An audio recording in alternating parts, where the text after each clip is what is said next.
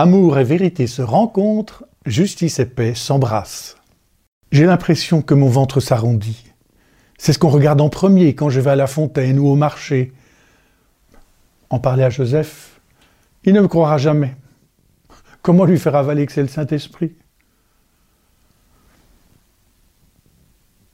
Joseph est passé ce soir, en rentrant de l'atelier.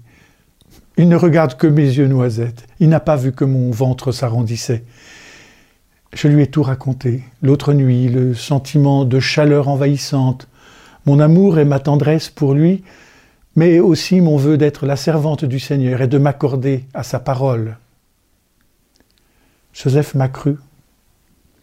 Il a pris ma main, posé l'autre sur mon ventre et sa tête sur mon épaule, et s'est mis à fredonner le psaume de sa voix douce. Tu as aimé, Seigneur, cette terre. Fais-nous voir, Seigneur, ton amour et donne-nous ton salut.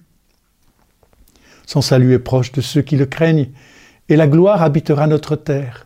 Amour et vérité se rencontrent, justice et paix s'embrassent. La vérité germera de la terre, et du ciel se penchera la justice. Le Seigneur donnera ses bienfaits, et notre terre donnera son fruit. La justice marchera devant lui, et ses pas traceront le chemin. Et je pensais, oui, le Seigneur se souvient de son amour, de la promesse faite à nos pères en faveur d'Abraham et de sa race à jamais.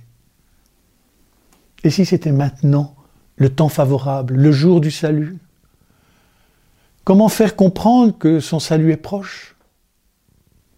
L'accueillir, tout simplement. Joseph a relevé sa tête, m'a regardé et m'a dit, si c'est un garçon, on l'appellera Emmanuel.